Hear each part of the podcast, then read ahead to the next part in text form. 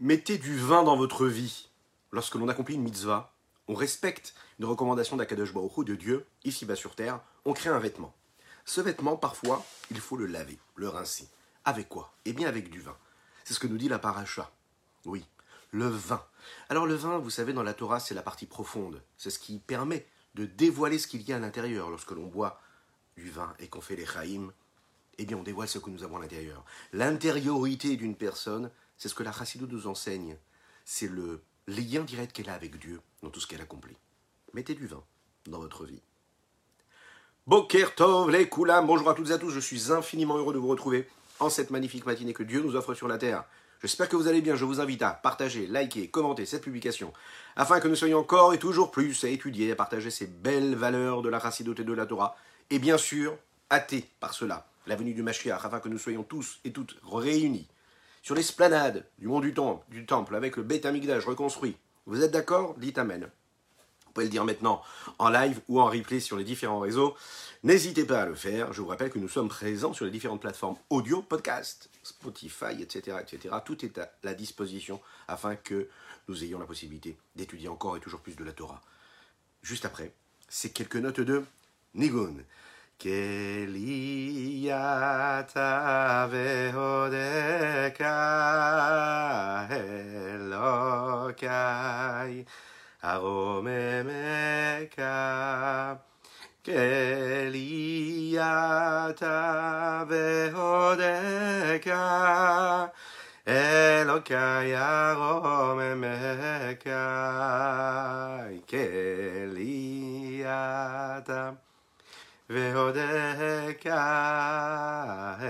אלוקי, הרוממך כלייתה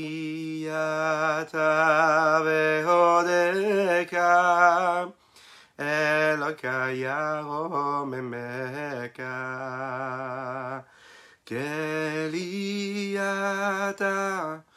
ויודק אלוקי ארוממך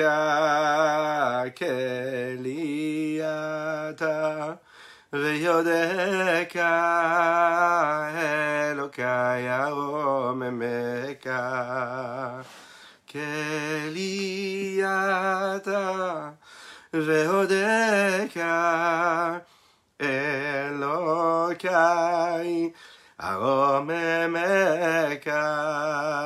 אקלי אתה והודקה אלוקי ארומם אקה לחיים, לחיים, לחיים.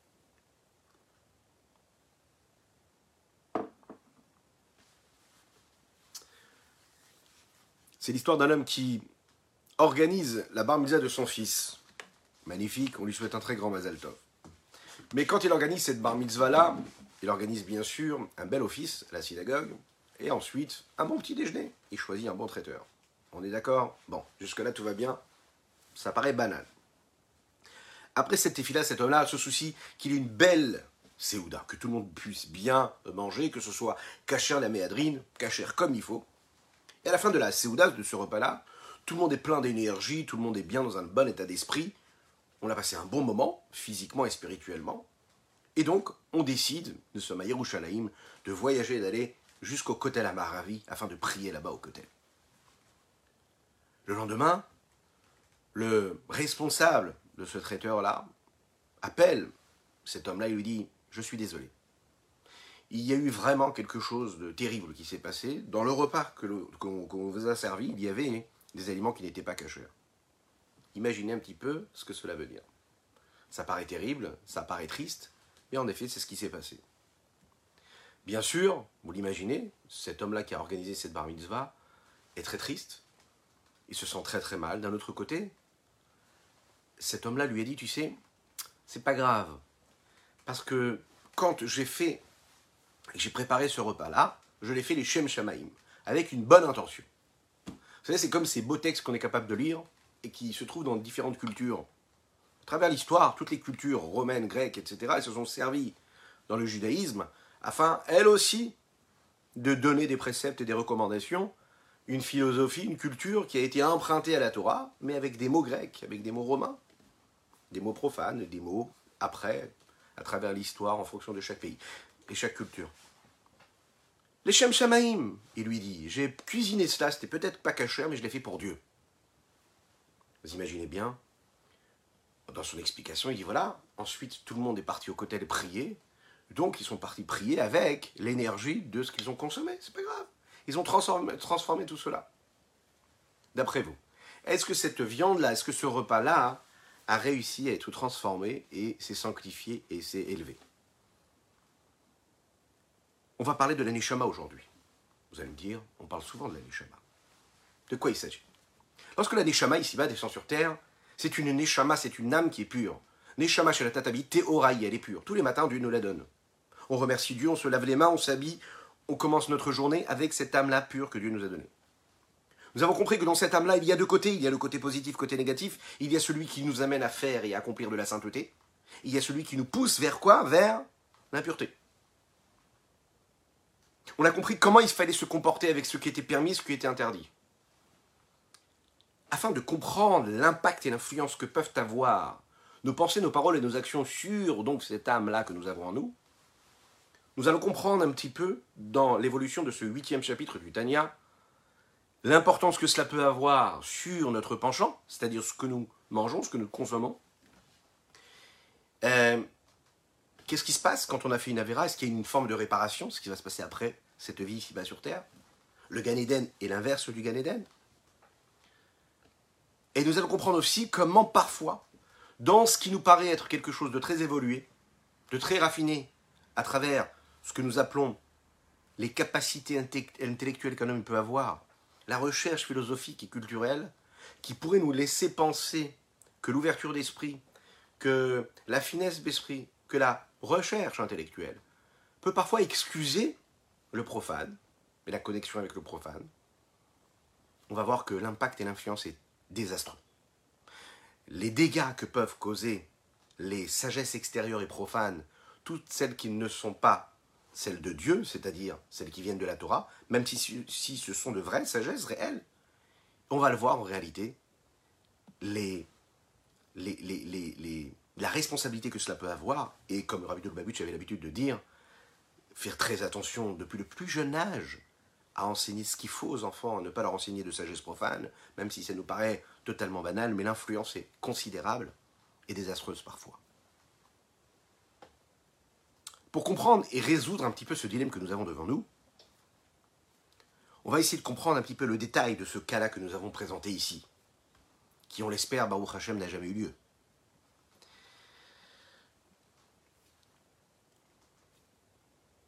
Imaginez par exemple qu'à la place de cet aliment, ce morceau de viande qui n'était pas caché, il y avait eu du poison. Du poison, ou bien un aliment qui était très dangereux pour la santé qu'est-ce qu'on aurait fait dans le même cas? La réponse, c'est que ce qui est endommageable pour le corps de l'homme, objectivement, est endommageable. On ne négocie pas. C'est dangereux, c'est dangereux, tu ne peux pas le consommer. Alors maintenant, celui qui a cuisiné, le cuisinier, oui, ou le traiteur, si vous dit, oui, mais tu comprends, quand j'ai cuisiné, j'ai fait ça comme il faut. Oui, mais c'est du poison, c'est dangereux. Tu as pris un aliment qui était avarié. Tu as, pu, pu avoir la plus belle des intentions, tu es peut-être le plus grand chef sur la place de Paris, mais tu as consommé, ce que tu as cuisiné là est très dangereux.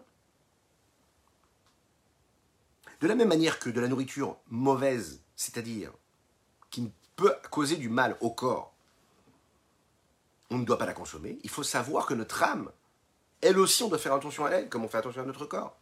Donc on ne doit pas donner à manger à notre âme une nourriture, un aliment qui serait dommageable pour notre âme. Quand on nous interdit par exemple de manger de la nourriture non cachère, c'est pas juste un interdit qui concerne l'homme. Ça veut dire qu'en fait, dans son essence, cet aliment-là, hein, il est enfermé, il est assourd, il est interdit.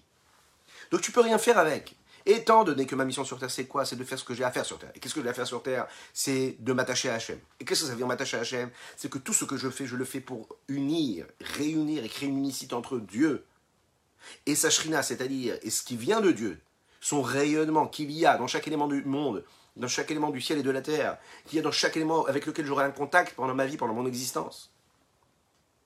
Et que je le fais parce que quand je vais faire une bracha, une bénédiction sur un aliment, quand je vais vivre ce moment de vie, quand je vais avoir une pensée, une parole, une action, je vais à chaque fois créer cette union, cette unicité entre Dieu et le rayonnement de Dieu Sachrina qu'il a mis dans cette chose-là ou dans ce moment de vie. Quand je prends cet aliment et cet aliment il est interdit, je ne peux rien faire avec cet aliment. Je ne peux rien faire. Je ne peux pas le transformer. Je ne peux pas l'élever. Je ne peux pas sanctifier. J'ai rien à faire avec.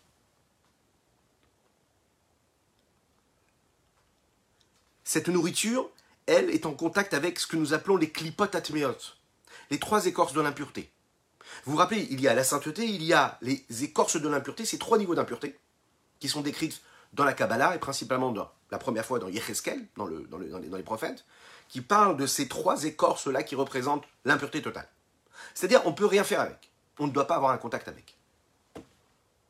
Il n'y a aucun potentiel dans cet élément-là, puisqu'il est interdit, que je peux transformer, que je peux élever et, rentre de la de la gdoucha, de la sainteté. Donc s'il n'y a rien à faire, il n'y a pas de potentiel. S'il n'y a pas de potentiel, donc qu'est-ce qui se passe? S'il est impur, s'il est impur, c'est qu'il est en train de rendre impur mon âme et donc mon corps et tout mon être. Donc je ne le fais pas rentrer dans ma bouche. Il deviendra ce que je suis. Je n'y touche pas. Oui, mais tu comprends Non, mais pourquoi? Quand tu fais attention à ta santé, tu fais attention. C'est-à-dire quand on te dit, tu sais, c'est peut-être un petit peu avarié, est-ce que tu prends le risque de le manger? Non, pas du tout. Un homme conscient, ne le fait pas.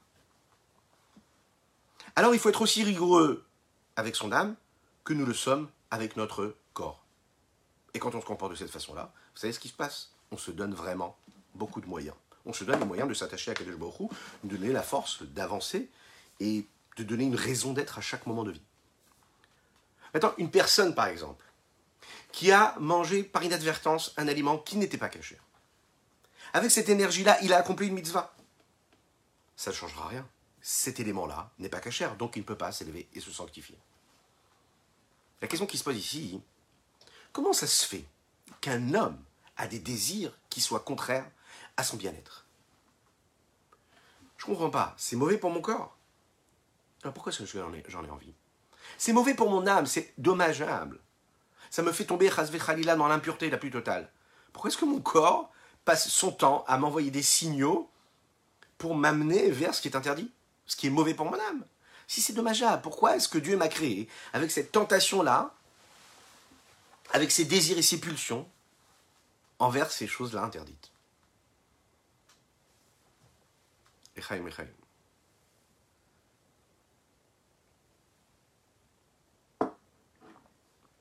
Autrement dit, c'est une règle de base qui est écrite dans nos textes qu'un homme est attiré par ce qui lui ressemble. Un, intellectuel, par exemple, il va être attiré par ce que son intellect peut prendre, profiter et duquel il pourra se nourrir. Ok? Celui qui est beaucoup plus émotionnel, émotif, euh, moins intellectuel, il va chercher les sensations, les émotions. Donc, si un juif est doté de cette âme divine en lui, de cette forme de spiritualité, de sainteté, qui le connecte à Dieu, oui, pourquoi est-ce qu'il est attiré par quelque chose qui serait contraire à son bien-être? Qu'est-ce qui se passe à ce moment-là? C'est contre nature. L'âme divine de l'homme, c'est quoi? C'est de la sainteté pure. L'âme animale du juif, c'est quoi? C'est quoi? Ben, C'est ce qu'on appelle la klipat noga, l'écorce neutre, de laquelle il y a et du bien et du mal. Et il y a cette âme, par exemple, d'une des nations du monde, qui pourrait être ce que nous appelons ici, une âme qui provient des trois écorces de l'impureté. A priori, chaque âme devrait être attirée par ce qui lui concerne. Voilà que le Zohar à Kadosh vient nous dire quelque chose d'exceptionnel. Il faut que tu saches qu'il y a un penchant qui est juif et il y a un penchant qui ne l'est pas. Il y a un penchant qui est juif, qui est là et qui t'apporte et qui te donne le potentiel de désir ou de sainteté, et l'inverse, le potentiel négatif, qui est l'inverse de ça, qui va t'attirer vers ce qu'il ne faut pas que tu sois attiré. Le Yetzerara, le mauvais penchant juif, qu'est-ce qu'il a? Il est attiré par tout ce qui peut lui apporter du plaisir et que ça reste quand même quelque chose de permis. Parce que nous l'avons dit, même dans ce qui est permis, il peut y avoir une chute de cette énergie-là, de ce qui était permis, vers les sources de l'impureté. Pourquoi? J'ai pris un aliment qui est cachère, mais après j'ai pris cette énergie et j'ai fait une avéra, ben j'ai fait tomber cette énergie dans du négatif total. J'ai mangé un aliment caché, mais juste pour mon propre kiff, plaisir personnel. J'ai vécu avec mon corps un moment de vie, et on sait que le corps peut apporter des plaisirs. Je l'ai vécu juste pour le propre kiff bestial animal, que Dieu nous en préserve. Mais qu'est-ce qui s'est passé à ce moment-là? J'ai fait tomber cette énergie, cette vitalité-là, même qui était permise, dans les sources de l'impureté la plus totale. Mais à la base, cette énergie, elle était neutre, puisqu'elle était permise. Alors que le mauvais penchant, qui lui n'est pas ce mauvais penchant juif, on va dire, on va l'appeler comme ça, lui vient et nous attire vers tout ce qui est interdit. Vraiment interdit. De ce qui vient déjà à la base des sources de l'impureté, et comme ça vient des sources de l'impureté, ça n'a aucun potentiel de sainteté. Il en ressort que quoi? Eh bien que quand on a un désir pour quelque chose d'interdit, c'est donc anormal. C'est donc pas naturel. Donc, lorsqu'on est face à notre miroir, lorsqu'on est face à notre épouse ou à notre mari, par exemple, et qui n'arrive pas à comprendre pourquoi ça, c'est pas le moment, c'est interdit maintenant, ou pourquoi on ne doit pas manger ça, pourquoi on ne doit pas vivre ce moment de vie avec notre corps maintenant, précisément? Je comprends pas. J'ai un désir, j'ai une pulsion. Pourquoi? Qu'est-ce qu'il y a? Voilà, tout va bien. Mais c'est interdit. Ah, mais c'est interdit alors? Ah, ben oui, sache que quand c'est interdit, c'est-à-dire qu'à la base, le désir, il est interdit, il est impur. C'est donc pas naturel que tu aies ce désir. Ah, pourquoi je l'ai? Ben oui, parce que Dieu, il veut te donner un libre arbitre, et il fait en sorte que tu as la possibilité de penser et d'imaginer que naturellement, tu as une pulsion. Mais non, sache que la pulsion, elle n'est pas naturelle. C'est pas normal, c'est anormal d'avoir une pulsion pour quelque chose d'interdit. Avoir une pulsion avec quelque chose qui est interdit, mais qui est mal dirigé, qui n'est pas pour Dieu, qui n'est pas pour la sainteté, ça, c'est le mauvais penchant, mais c'est naturel. Avoir une pulsion pour quelque chose de totalement interdit, c'est que tu es rentré dans quelque chose d'anormal. La meilleure façon d'éduquer, de s'éduquer soi-même et d'éduquer nos enfants, c'est de leur montrer cela.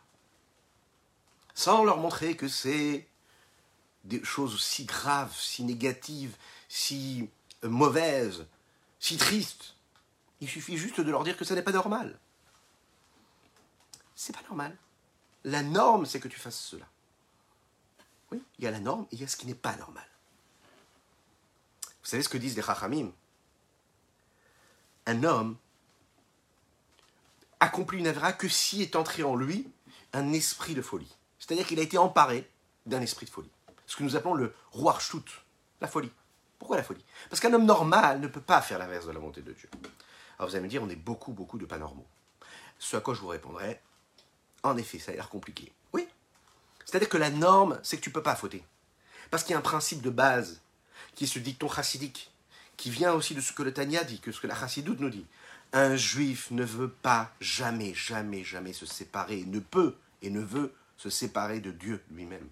Ça n'existait pas un juif sur terre qui veut se sentir un seul moment, un seul instant détaché de Dieu. Comme un enfant. Un enfant même, un enfant qui n'a pas reçu grand-chose, que Dieu nous en préserve de ses parents. Un enfant qui n'aime pas ses parents comme il devrait les aimer. Ok? Qui a subi des difficultés dans sa vie. Au plus profond de lui, il ne veut jamais être séparé de ses parents. Il ne peut pas. C'est sa chair, c'est son sang. Un juif ne veut et ne peut être séparé de Dieu, ça n'existe pas. Alors pourquoi on fait une avéra? Pourquoi on s'écarte? Ah, ça c'est quoi? Ça c'est l'Itzerara qui nous fait penser complètement à autre chose, qui nous emmène là où on ne devrait pas aller, qui emmène nos yeux, nos pensées, nos pulsions, nos passions vers des terrains qui ne devraient pas franchir. Mais c'est quoi? Ce que nous appelons le Shtut, l'esprit de folie. C'est un vent de folie qui s'empare de nous. Mais la situation normale, je ne fais pas d'avéra. Alors la question qui se pose ici, c'est si c'est pas naturel, comment est-ce qu'on peut voir que beaucoup, beaucoup, beaucoup, beaucoup de gens, vous et moi, tout le monde, est confronté à ça, malheureusement, sont attirés vers tout ce qui est interdit, si c'est pas naturel. Et encore plus que ça, quand on parlait tout à l'heure de l'éducation des enfants, la réponse c'est là. Le réflexe, quand je parle des enfants, c'est qu'on est tous des enfants en réalité. Le réflexe que des fois on a, c'est non mais qu'est-ce qu'il y a? C'est naturel que j'ai envie de ça ou j'ai envie de ça. Oui, mais c'est interdit. Oui, mais c'est naturel, c'est plus fort que moi. Ah, vous connaissez ces termes-là qu'on emploie. Et là, ce qu'il est en train de nous dire, c'est non seulement c'est pas naturel, et pourtant, on est attiré par ce qui est interdit, encore plus que ça, on pense que c'est naturel. Et on vient de nous dire que non, c'est pas naturel. C'est au-delà de la norme. Comme le Zohar le dit. Nefesh qui Est-ce qu'une âme, elle peut fauter un jour? Comment est-ce qu'un juif peut fauter? C'est contre nature de fauter.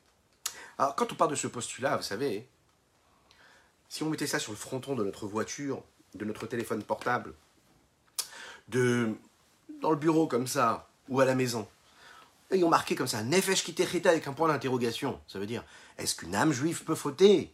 C'est une question qu'on devrait se poser à chaque moment de notre vie. Qui tu es toi? Avec celui que tu es, en étant celui que tu es, tu peux être amené à parler mal à un autre juif. Tu peux mal parler à ton épouse ou à ton époux. Tu peux mal parler à tes enfants ou à tes parents. Mais t'es pas n'importe qui. T'es une âme juive. Tu peux avoir une mauvaise pensée. Vous voyez, quand on regarde les choses de cette façon-là, on aborde la Torah et ce qui pourrait nous paraître comme des contraintes et des interdits, etc., complètement différemment. C'est interdit, c'est. J'y touche même pas, c'est même pas une frustration pour moi. Parce que c'est pas mon but à moi. J'ai rien à faire avec cet interdit-là. Nefesh, qui Est-ce qu'une âme juive peut être amenée à fauter? Ça n'existe pas. C'est pas possible. C'est impossible.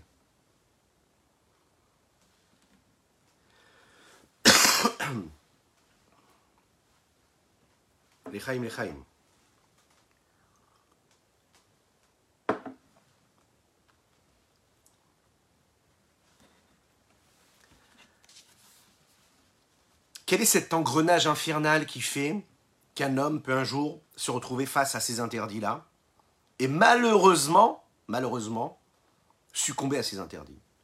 Qu'est-ce qui s'est passé? Qu'est-ce qui s'est passé dans notre histoire du peuple juif pour qu'on se perde complètement, qu'on se laisse complètement embarquer parce que le monde pouvait nous offrir, sans se poser de questions?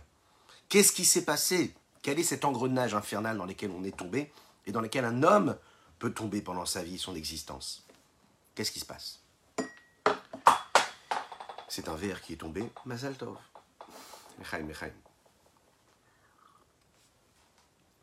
Deux raisons possibles qui répondront à cette question-là. La première raison, c'est que il faut savoir que étant donné que le peuple juif est à découvert, et qu'il se retrouve, malheureusement, quand il n'y a pas encore Machiach, euh, disséminé parmi toutes les nations, on est éparpillé, on est partout. Et donc, on est influencé, qu'on le veuille ou non, par euh, l'environnement extérieur qui nous entoure. Malheureusement, c'est ce que les textes nous disent, que petit à petit dans notre histoire, le non-juif qui est en nous s'est installé parce qu'il est influencé par ce qui se passait autour.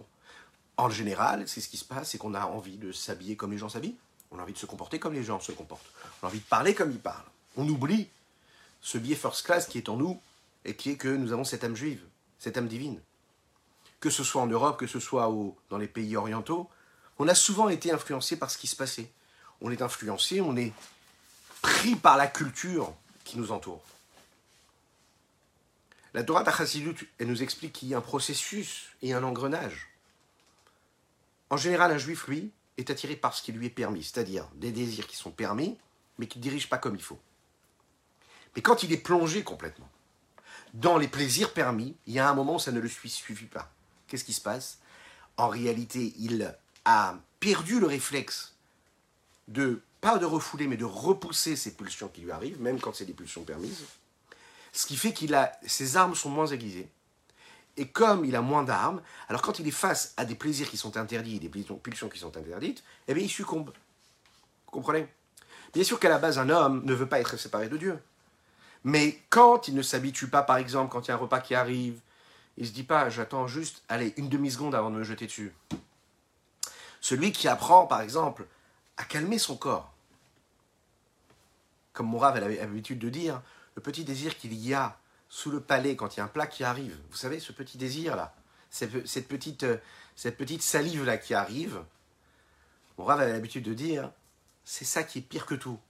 Parce que c'est ça qui définit si je suis vraiment complètement au niveau de la nourriture, c'est-à-dire que je me jette sur la nourriture, elle va m'apporter quelque chose, je sens, j'en ai vraiment besoin, j'ai très faim, j'ai très très très envie de le manger. Et si j'arrive à ne pas avoir cette petite salive-là, parce que j'ai un détachement quand même face à cette nourriture. Je me rappelle pourquoi est-ce qu'il y a cette nourriture-là. C'est pas moi qui descends au niveau de la nourriture, c'est la nourriture qui va s'élever. vous allez me dire, est-ce qu'on est tous au niveau pour cela? Il faut travailler en tout cas, dans ce sens-là. Petit à petit. C'est des petites choses, hein. c'est juste attendre 10 secondes pour manger. c'est pas terminer le plat, garder un petit peu sur le côté. De toute façon, c'est ce qui est écrit dans les textes de la Torah. C'est à ce moment-là qu'on montre qu'on a quand même un pouvoir. Alors, vous allez me dire, oui, mais c'est permis, c'est caché. Hein. Mais j'ai déjà montré à mon corps, je lui ai montré qui était le patron. Je lui ai montré qu'il y avait quand même un cerveau qui était au-dessus de mes pulsions et qui dirigeait mes, pulsions et mes désirs. Regardez ce que dit ici le Tanya dans les mots. Chez les, chez les cars, pardon, ni chez Missour. Assour, nous l'avons dit, c'est quelque chose qui est attaché, qui est enfermé, qui est lié. Ok? Dans tout ce qui est interdit. C'est appelé Issour pourquoi? Même celui qui a mangé un aliment interdit sans savoir qu'il était interdit, et il a mangé pour Dieu, pour servir Dieu avec la force de ce qu'il vient de consommer, et il a fait ainsi, et il a étudié, ou il a fait la tefila avec la force et l'énergie que cette nourriture lui avait apportée. Avec tout cela, la vitalité qu'il y avait dans cette nourriture-là et qui vient de cette nourriture-là, ne s'élève pas et ne s'habille pas dans les lettres et les mots de Torah qu'il est en train de prononcer ou de tefila qu'il est en train de dire. Comme un aliment permis qu'il aurait pu utiliser. Pourquoi? Parce que cet aliment-là est lié, est fermé et enfermé dans les mains de la citra achara, l'autre côté, tout ce qui n'est pas les forces de la sainteté, qui elle est où? L'expression même des trois écorces de l'impureté. Va filou, oui, sur des rabanan. Même celui qui commet un interdit, des chachamim, c'est-à-dire des sages qui sont venus bien après la Torah écrite, chez livré Sofrim Yotem, livré Torah. Les Chachamim nous disent eux-mêmes que c'est plus grave d'enfreindre un interdit des sages qu'un interdit de la Torah elle-même. C'est la raison pour laquelle. Même le Yetzerara, le mauvais penchant, et ce, ce potentiel de désir qui nous pousse vers toutes ces, ces choses interdites-là. C'est ce que nous appelons un démon. C'est le démon euh, qui vient des démons des nations qui ne seraient pas la nation juive dans les termes kabbalistiques. Ce que nous appelons le mauvais penchant qui n'est pas juif, dont nous avons parlé juste avant. Chez chez Lumotaolam, chez Nafshotem, chez dont les âmes, elles, proviennent des trois écorces de l'impureté. Par contre, ce mauvais penchant, mais ce potentiel, ce qui me pousse à accomplir et à désirer des choses permises. Afin quoi? Ben de, de succomber au désir afin de, de plonger et d'assumer ce désir que j'ai pu avoir, mais qui est permis a priori. Mais ça reste quand même un mauvais penchant parce que, nous l'avons dit, c'est juste pour mon, propre plaisir personnel. Ça, ça vient de Ushen Mishedim Yehudaïn, ça vient du Yetzerara, entre guillemets, juif. Les fichiers Yachol, l'Arzor, l'Ikdusha, parce qu'il peut être rattrapé et élevé vers la sainteté qui délèle, comme nous l'avons dit un petit peu plus haut.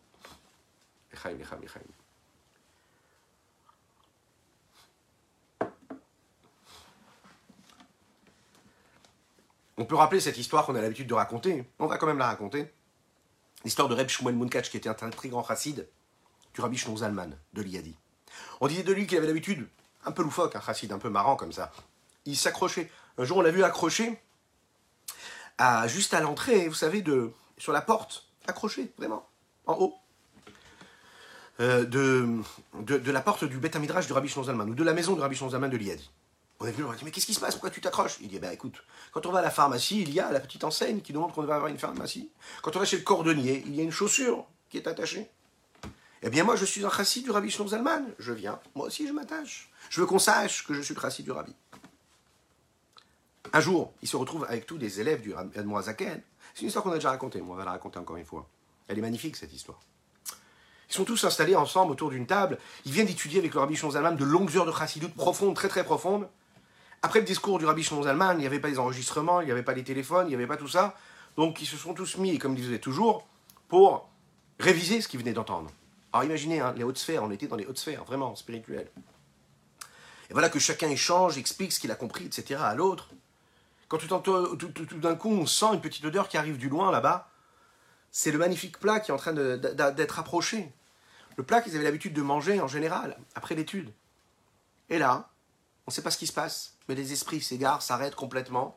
On quitte l'étude et les hautes sphères spirituelles dans lesquelles on était plongé. Et on voit que tout le monde, en fait, la seule chose qu'ils veulent, c'est plonger dans ce plat qui est en train d'arriver. Reb Shmuel Munketch, qui est assis là-bas, il dit c'est pas normal. Comment on peut passer d'un moment spirituel aussi grand, aussi élevé qu'une étude racidique, racidoutique, à l'envie de se jeter sur un plat? C'est pas possible. Qu'est-ce qu'il a fait? Il a pris le plat qui était à table, il s'est mis à courir avec et il a jeté comme ça dans les égouts. Bien sûr, tous ceux qui étaient autour se sont mis sur lui, se sont jetés sur lui, les enfants, les parents, les grands, ce que vous voulez. Qu'est-ce que tu nous as fait? Pourquoi est-ce que tu as jeté le plat? Il n'a pas le temps de terminer, il prend ses coups, que de au loin on voit Moïse le boucher qui arrive en courant et qui dit Surtout ne bougez pas, ne mangez pas, cet aliment il n'est pas caché, on s'est trompé, on a, mis un morceau de viande qui n'était pas caché. Là, les chassidim se lèvent et viennent, voir Reb Shmuel et lui dit Mais alors qu'est-ce qui s'est passé? Tu as roi Hakodesh, tu es un esprit saint. Qu'est-ce que tu nous caches? Comment tu as su que cet aliment-là, il n'était pas caché et que c'est la raison pour laquelle tu l'as jeté? Il dit, je sais pas, moi, j'ai rien vu du tout. La seule chose que j'ai vue, par contre, c'est que je vous ai vu complètement attiré par cet aliment-là. Et de voir l'âme d'un juif qui tombe complètement dans un plaisir comme ça, matériel, bestial, animal, alors qu'il était à un niveau de sainteté tellement élevé, c'est pas normal. Je me suis dit, il y a un souci. Ça attire tellement le corps, ça fait tellement appel au corps, c'est que ça ne doit pas être sain du tout. Donc je suis parti le jeter. Comprenez Qu'est-ce qu'elle nous dit cette histoire? Elle nous dit que si ce qui vient, par exemple, d'une, de quelque chose de permis, je peux le sanctifier à un moment. Ce qui est totalement interdit me fait passer complètement dans un autre monde. C'est qu'à la base, il y a un problème. Donc quand vous sentez que votre corps vous dit que un désir, une pulsion tellement forte et tellement grande, c'est qu'il y a un souci. Chassez cet endroit-là, chassez cette pulsion, parce que ça veut dire que ça va vous emmener ou vers des problèmes, ou parce que tout simplement, c'est à l'inverse de la volonté de Dieu. Bon, comment on fait maintenant après? Comment on peut se nettoyer de ces pulsions, de ces désirs qu'on a pu avoir ou de ces aliments interdits qu'on a pu consommer Alors vous allez me dire, bah, qu'est-ce qu'on fait quand on a quelques aliments en trop dans le corps, quelques kilos en trop? Eh Bien, on va voir une diététicienne. une diététicienne ou un diététicien, et puis il trouve une solution, il nous donne un bon régime. Ok. Mais comment on fait quand on, on a mangé quelque chose qu'il ne fallait pas aller manger? Et spirituellement, ça a causé des dégâts. On fait comment pour perdre ces kilos en trop de négatif qu'il y a en nous? Pardon. Puisque la nourriture entre dans le corps, elle laisse une trace quelque part. Si c'est de la nourriture qui est bonne pour le corps, qu'est-ce qui se passe? Eh bien, ça renforce le corps. Si c'est de la nourriture qui est mauvaise pour le corps, eh bien, ça endommage le corps. Ça fait rentrer des toxines dans le corps qu'il faut tout de suite évacuer et faire sortir. Si c'est de la nourriture qui est bonne pour le corps, alors à ce moment-là, ça fait rentrer des bonnes graisses pour le corps. Si c'est mauvais, ça fait rentrer des mauvaises graisses pour le corps. L'influence de la nourriture sur le corps, elle est vraiment très très forte. Et on le sait aussi, elle s'installe, elle s'accumule dans le corps de l'homme et en fonction des jours, des mois des années, eh bien, elle a un impact considérable sur la santé d'une personne. C'est la raison pour laquelle il faut faire attention à soi. Pour résoudre ce problème-là, pour pas arriver à des problèmes que ça, ça peut engendrer, eh bien, qu'est-ce qu'on fait? C'est pas qu'on décide à un moment de manger que de la nourriture cachère ou bien que de la nourriture bonne et pour le corps. Il faut aussi nettoyer notre corps épurer notre corps de tout ce qui était négatif.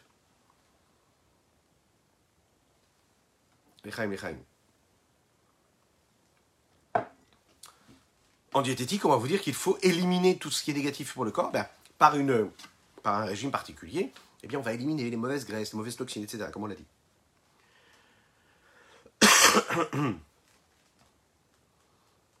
si par exemple une personne a consommé un aliment et que dans cet aliment-là, il y avait vraiment quelque, un poison, quelque chose qu'il ne devait pas du tout, du tout manger. Est-ce que ça suffit de dire c'est pas grave, ça va être évacué petit à petit avec le temps? Ou est-ce qu'il faut tout de suite trouver une solution pour chasser, pour faire partir ce poison qui est dans le corps? Oui, on va voir tout de suite le médecin. Le médecin va nous donner un médicament qui, lui, va nous permettre de faire sortir complètement ça du corps.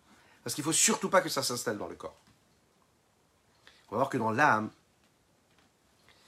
c'est pareil il y a une façon de nettoyer le corps, l'âme, et une autre façon de nettoyer l'âme. Il va y avoir le fait de faire un régime, le fait de nettoyer de prime abord, de manière normale, et il y a parfois les gros moyens, qui sont de faire sortir le poison de l'âme.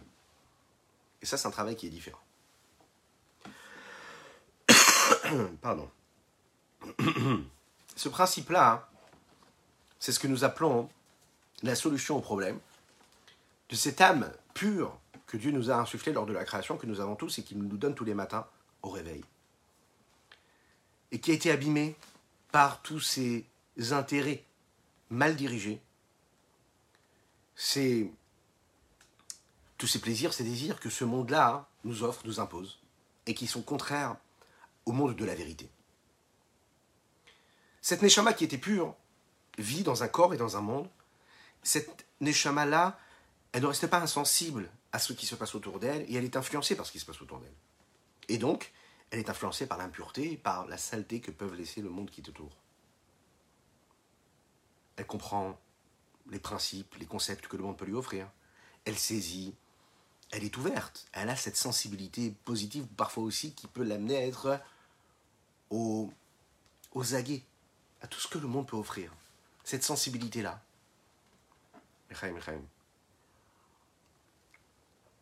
Ça peut être les plaisirs permis comme les plaisirs interdits. Lorsqu'on profite de ce monde-là de manière permise, vous savez ce qui se passe? On laisse comme une forme de petite graisse sur l'âme. Ça devient lié, relié, ça s'attache. Ça veut dire que même si c'est permis, mais j'ai habitué mon corps à prendre du plaisir, donc mon corps se matérialise, il devient plus grossier. C'est permis, mais je m'en détache, je me lève, je m'élève. Je m'élève et, puis je suis moins grossier, moins attiré par la matière, moins dépendant des besoins que mon corps me dicte ou de ses profits. De l'autre côté, il y a tout ce qui est interdit. Là, c'est quand l'homme profite de ce monde-là de manière interdite. Et là, comme nous l'avons dit, là, ça empoisonne l'âme. C'est pas que ça me, ça me rend grossier, c'est que ça m'empoisonne complètement, que Dieu nous en préserve.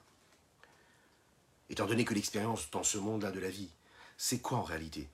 C'est que on accumule de l'énergie des mitzvot et des belles choses, et on accumule aussi tout ce qui est avec, c'est-à-dire toutes les vitalités négatives qu'on n'aurait pas dû accumuler. Et à la fin de la vie, après 120 ans, eh bien, l'aneshama, l'âme, abandonne ce corps-là, et elle ne revient pas tout de suite automatiquement cette neshama théora, cette âme pure, propre comme elle était à la base lorsqu'elle est, elle est descendue dans le corps. Elle vient avec toutes ces tâches là, avec toutes ces, peaux qu'elle a rajoutées sur elle à travers tous les, les plaisirs permis ou interdits, qui se sont installés sur cette âme là. Elle vient avec une charge, ça lui pèse des kilos même. Pardon. Il n'y a pas le choix. Qu'est-ce qu'il faut faire? Il faut nettoyer cette âme-là. Comment on va nettoyer cette âme-là après 120 ans? Et là, le Rabbi Schnozalman va nous dire ce qu'il faut faire. En fonction de l'état d'impureté ou de propreté dans laquelle un neshama se trouve, il va y avoir des étapes dans ce processus-là d'évolution, de nettoyage de l'âme, qui lui permettront de se rapprocher de Dieu comme il faut. Tout ce qu'un homme a vécu pendant sa vie, ça laisse des traces. Ce qu'il a vécu psychologiquement, émotionnellement, quand il était petit, dans, son, dans l'éducation qu'il a reçue, dans le milieu social dans lequel il a évolué, à travers la vie qu'il avait avec ses copains de classe, avec ses professeurs. Malheureusement ou heureusement, ça a un impact, une influence considérable sur toute son existence. Ça crée des ancrages dans son cerveau, dans ses émotions, qui vont dicter, qui vont façonner les chemins qu'il va emprunter pendant toute sa vie. On le sait, les psychologues, pour réussir à réparer et à rectifier des problèmes psychologiques qu'un enfant peut avoir, ou même un adulte peut avoir, on va aller chercher au plus, plus loin, le plus loin possible, ce qu'il a pu vivre à un moment de sa vie, ce qu'il n'est même pas conscient d'avoir vécu, ce qu'il y a dans son inconscient afin de travailler sur ce traumatisme-là, afin de le désintégrer quelque part, de travailler au plus près afin de le libérer de ces traumatismes-là et lui donner de l'oxygène et un nouvel élan dans son existence. Donc on va aller chercher au plus profond de ce qui se passe dans notre âme, et de cette façon on nettoie notre âme quelque part, impacté par tout ce que le monde a pu nous offrir, c'est-à-dire de positif ou de négatif.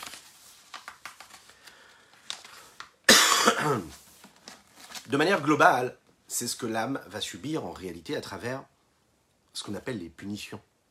on va voir que la chassidoute, elle n'est pas tellement dans les punitions. C'est que dans la chassidoute, quand on étudie, on ne voit pas vraiment quelles sont les punitions qu'on reçoit sur telle ou telle avéra. Il y a, il y a des écrits qui nous disent, voilà, tu as fait telle, telle avéra, tu mérites telle avéra, tu as fait telle avéra, tu, tu mérites telle punition, etc. La chassidoute, elle ne se concentre pas tellement sur les punitions, mais plus sur ce qu'un homme peut faire, c'est-à-dire tout le positif qu'il peut faire pour s'écarter de la avéra. Pourquoi? Parce que la chassidoute, elle est positive. Elle est positive et elle est là pour nous montrer la lumière de la Torah et pas pour euh, se consacrer à tout ce qui peut être euh, la crainte et la peur. Deuxièmement, parce qu'un homme qui accomplit la mitzvah, parce qu'il a la peur de la punition, il ne sert pas Dieu comme il faut. La chassidoute, et vous le voyez à travers nos cours quotidiens, Baruch Hashem, on est là pour apporter de la lumière, On est là pour montrer comment la Torah peut nous apporter justement de la sainteté, de la pureté, pour nous donner et nous faire prendre conscience de la valeur inestimable qu'on a tous et toutes en nous, à savoir cette âme juive, cette âme divine qui est en nous. Mais pas de servir Dieu parce qu'on a peur de la punition. Mais là, on va voir que l'Anmorazaken va rentrer dans les détails de ce qui se passe après 120 ans. Le but, c'est pas de nous apeurer, mais de nous expliquer comment nos petits actes, nos petits gestes, nos petites pensées, nos petites paroles ont une influence phénoménale et considérable sur notre âme au point même de l'abîmer.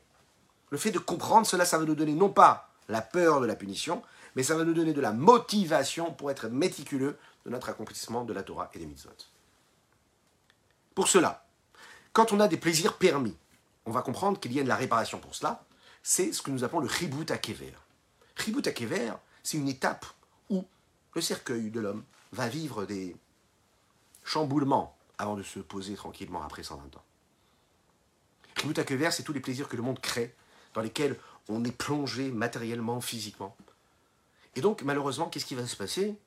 Le, Ce qu'on appelle le cercueil va être en terre, et il va être en terre, il va arriver jusqu'à la moisissure afin de s'épurer de ce travail, de se raffiner de la grossièreté qui, a, qui colle qui, et, qui, et, qui, et qui, qui, qui, a pris vraiment cette âme-là, ou le corps d'un juif, quand il a eu ses plaisirs permis. De cette façon-là, lorsqu'il y a cette moisissure qui se crée, cette désintégration du cercueil, eh bien l'âme se libère. Et là, à ce moment-là, elle peut profiter de la lumière d'Akadosh Baruch de la Shrina, après 120 ans. C'est ce que nous appelons Ribut Akever. Et il y a une deuxième étape, ce que nous appelons kaf akala. On ne va pas rentrer dans les détails de ce que c'est, parce que je ne suis pas vraiment expert et je ne cherche pas à l'être. Kaf akala, en fait, ça arrive quand, par exemple, vous savez, on a eu des paroles qui étaient permises, mais des paroles qui sont en plus, en trop. Et ça, vraiment, vous êtes d'accord qu'on est tous concernés par ça. Parler pour ne rien dire. Avoir des paroles futiles et profanes qui ne servent à rien, qui sont juste là pour être là. Alors à ce moment-là, il faut se libérer de ça. Quand on dit des dvarim betelim, ça veut dire des paroles futiles. Toutes ces bêtises qui s'attachent à l'homme. Il faut s'en libérer. Alors qu'est-ce qu'on fait? On prend l'âme et on la jette un petit peu d'un côté à l'autre, on la balance d'un côté à l'autre du monde. Et à ce moment-là, on la libère de toutes ces paroles futiles qui se sont posées sur elle. Il y a par exemple, vous savez, les fautes qu'on a pu commettre avec chaleur, avec bouillonnement. Alors ça, c'est très très fort, c'est très profond dans l'âme. Donc à ce moment-là, il ne suffit pas de secouer, il ne suffit pas de balancer d'un côté à l'autre ce cercueil-là, mais il faut le nettoyer de manière profonde. C'est ce que nous appelons le guéinum de feu qui peut y avoir. Il y a ce que nous appelons aussi un guéinum qui est lui de neige, une punition qui concerne également ces interdits-là, qui sont quoi euh, Qui concernent, vous savez, la froideur de la mitzvah. Quand un homme, par exemple, il ne fait pas la mitzvah par paresse. Ah, j'ai pas envie de faire, je suis fatigué, j'ai pas envie cette paresse-là, hein, cette froideur-là, hein, il, faut la, il faut la nettoyer aussi. Ce sera nettoyé avec de la neige. Oui. Cette, euh, ces différentes-là, entre guillemets, punitions-là, elles sont, elles sont accomplies à ce moment-là euh, à différents niveaux, hein. que ce soit dans l'action, que ce soit dans la parole, que ce soit dans la pensée, à cause des plaisirs du monde dans l'action, à cause des mauvaises paroles, que ce soit permis ou interdit, ou bien que ce soit dans la pensée, quand on va étudier, le, pardon, va nous dire ici, quand on va étudier les sagesses profanes, les sagesses du monde, les sagesses des nations du monde, là, à ce moment-là, il y a un problème. Il y a un problème parce qu'on va le voir, on est en train de salir non pas nos âmes, nos actes, nos pensées, nos paroles seulement de manière physique quand on a une pulsion, mais beaucoup plus profondément, puisque c'est l'intellect qui a été sali, parce qu'il s'est posé dans, à travers, et il, il s'est laissé incruster de cette sagesse profane qui, de prime abord, on peut penser que ce ne soit pas grave, si grave que ça, mais en réalité, ce n'est pas le cas du tout. Alors comment on fait Comment on fait Regardez ce que l'Admorazaken ici nous dit dans les mots.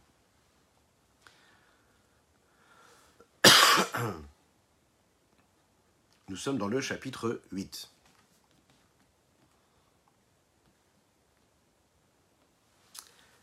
Makom, Kodem avant qu'il soit élevé, qu'il soit transformé cette nourriture-là, avant qu'elle soit transformée en quelque chose de sain, de Kadosh, ou ou Klipa, c'est considéré comme l'autre côté et donc de l'écorce, négative. À ce moment-là, qu'est-ce qui se passe? Et même après qu'il ait fait cette trace-là, qui vient de la nourriture, elle reste attachée à ce corps-là. L'iyod qui mikol, étant donné que de tout aliment qu'on a pu consommer ou qu'on a pu boire, c'est devenu du sang et de la chair, qui vient de la chair, réellement, qui devient notre chair. Il faut à ce moment-là que, le corps subisse ce chibut ce balancement-là du cercueil, avant le balancement, cette moisissure, cette désintégration là du, du, cercueil. Ce qui est particulier, les nakoto, le taro, mitubato, shikibel, banata, olam, afin quoi? Afin de le rincer, de le nettoyer, de le purifier de l'impureté qu'il a reçue du profit du monde, ce monde-là, et de ses plaisirs. Mitumat, klipat noga, veshelin, yudain, de l'impureté de l'écorce de Noga, de ces démons entre guillemets juifs, c'est-à-dire l'impureté qui a été suscitée par le mauvais penchant juif, qui lui l'a entraîné vers ses plaisirs permis, si ce n'est comme quelqu'un, comme celui que connaissons comme l'auteur de la Mishnah, Rabbi Huda Anassi, qui lui n'a tellement pas profité de ce que le monde pouvait nous, offrir, donc qui est un tellement grand sadique, qui lui jamais ne sera confronté à ce problème-là. Et la Imken, si ce n'est que. Pardon. Michilone, mais Olamazé, Koliamav, Karabenoa Kadosh, nous l'avons dit. Valdvarim, Betelim, Beiter, et sur les paroles futiles eh, qui n'ont pas de sens, qui ont été prononcées de manière permise. Kegon Amaret, mode, comme par exemple un impie, mais qui lui est impie parce qu'en fait il ne sait pas étudier, il ne peut pas étudier, ou parce qu'il ne veut pas étudier. Il a besoin de purifier son âme de cette impureté-là, des kilpazo qui vient de cette écorce-là. Grâce à cet enchaînement-là, à ce balancement-là de cette âme d'une extrémité à l'autre du monde, comme il est dit dans le Saint Zohar, Parashat Beshalach, page 59. Avalediburim. Avalediburim, maintenant pour les paroles. Asurim qui sont interdites. Donc pas des Dvarim Betelim, c'est-à-dire des paroles profanes qui n'ont pas lieu d'être. Mais des paroles, par exemple, qui seraient des paroles interdites. Parce qu'il y a des mots qu'on n'a pas le droit de prononcer. Comme par exemple les tzanot, la moquerie, dénigrer, dire des mauvaises paroles, parler du mal, faire la shonara, la médisance. Attention, écoutez bien ce que c'est ça. Shien, Michalosh, Klipot, Atmeot, les. Ça vient des trois écorces de l'impureté. C'est-à-dire que dire la shonara, c'est comme manger shalom, un aliment qui est interdit. Ça vient des trois écorces impures. Alors à ce moment-là, après les Diburim Asurim, qu'est-ce qui se passe? Ein kafakela levadomoil. Ein kafakela levadomoil, ça veut dire ce balancement du cercueil d'un endroit à l'autre du monde ne suffit pas. L'état air ou les avir, tout manifeste pour faire partir et, disparaître l'impureté qu'il y a sur l'âme. L'âme a besoin d'essence jusqu'au geinom. Écoutez bien ça parce que ça rigole pas là. Pas pour les punitions, par la prise de conscience de ce que nous devons faire de notre vie.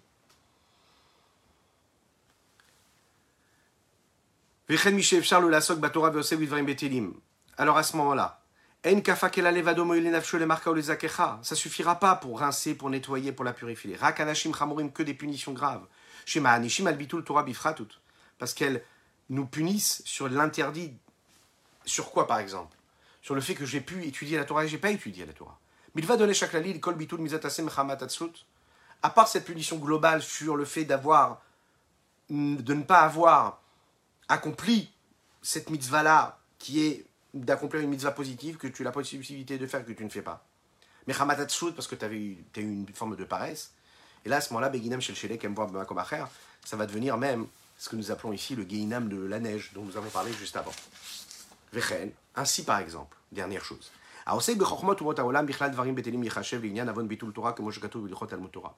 Celui qui est investi dans la sagesse des nations du monde. Oui, j'étudie de la philosophie, j'étudie de la culture, je suis investi, mais tout ce qui n'est pas de la Torah, j'ai l'impression que c'est grave grave, c'est pas manger quelque chose d'interdit. Sache que c'est encore plus grave, parce que ça intègre ton intellect, ça rentre dans les méandres de ton inconscient, ça fait partie de toi, de ton être, de ce qu'il y a de plus profond en toi, c'est-à-dire quoi la sagesse? Alors, bien sûr, c'est même pas considéré comme le fait de ne pas étudier la Torah, comme il est écrit dans les lois de la Torah, Vodzot encore plus, L'impureté qu'il y a dans la sagesse profane des nations est plus grave que l'impureté qui est causée par les paroles futiles. Parce qu'il n'est pas en train d'habiller, de rendre impur Rakamidot que ses émotions, que ses différents traits de caractère, que viennent Miyesoda Ruach Hakadosh Elokit, qui vient de ce souffle-là, de cet esprit-là saint qu'il y a dans son âme divine. Betumat Klipat Nogab chez Bidvarim Betelim, en rendant impur ces niveau-là de traits de caractère parce qu'ils proviennent de l'écorce de Noga qui est constituée du bien du mal avec ses paroles futiles. Abaïm Yesoda qui vient eux, de cette base de Rouach qui est mauvaise et qui vient du côté de la l'âme animale. C'est pas seulement ça qui Il n'est pas en train de rendre impur par ses paroles futiles le niveau de sagesse, de compréhension, de discernement, de savoir, de conscience qu'il y a dans son âme. Pourquoi? Parce que l'intellect ne s'exprime pas dans ces paroles futiles parce qu'elles sont dénuées de tout sens et de, tout, de toute euh, profondeur intellectuelle. Elles sont futiles, elles sont banales. Je parle de choses et d'autres. Chez D'ailleurs, même les sots et les impies peuvent parler de choses futiles. Par contre, dans les paroles futiles, et pas seulement les paroles futiles, les paroles euh, profanes et la sagesse profane, ce qui ne vient pas de la sagesse de la Torah, ou Malbish ou Metami Il est en train d'habiller et de rendre impur les niveaux de Chorma Binadat, ces trois niveaux de l'intellect qui se trouvent dans son âme divine. Il est en train de les abîmer.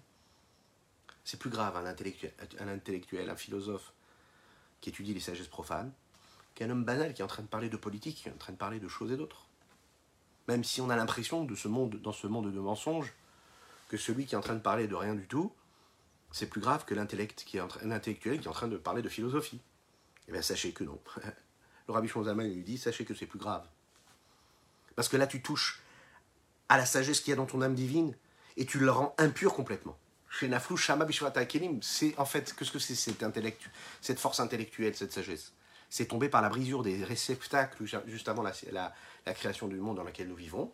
La lumière était trop grande, il y a eu la brisure des réceptacles, et il y a une petite trace de cette lumière-là qui est devenue des sources d'impureté qui vient du niveau arrière de la sagesse de la sainteté, comme c'est connu pour ceux qui maîtrisent la sagesse cachée. Et la imken oseotan, car dans même attention, si ce n'est qu'il étudie toute cette sagesse-là, et toute cette philosophie, cette culture qu'il peut avoir, pour en faire un outil qui va l'aider. Quoi? Si c'est pour, après avoir une parnassa, un gagne-pain qui lui permettra d'avoir et de servir Dieu de manière large, alors à ce moment-là, c'est permis ou bien qu'il est capable de maîtriser ce qu'il est en train d'étudier, qui peut paraître profane, pour servir Dieu mieux ou pour comprendre mieux la Torah. C'est la raison pour laquelle, chez la Rambam, c'est la raison pour laquelle nos grands maîtres, comme le Maïmonide, comme Nachmanide, de mémoire bénie, ou bien toutes les personnes qui étaient avec eux, qui eux se sont investis dans la recherche euh, philosophique et intellectuelle de ces sagesses-là profanes, parce que c'est ce qui leur a permis de nous expliquer mieux la Torah et de servir Dieu encore un peu mieux. Voilà ce qu'on pouvait dire sur notre chapitre. Que Dieu vous bénisse et qu'il vous protège, qu'il inonde votre existence de bonté, de grâce et de miséricorde. Et que se retrouve très très rapidement avec la reconstruction du Beth Amikdash, avec Mashiach Tzidkenu. À bientôt.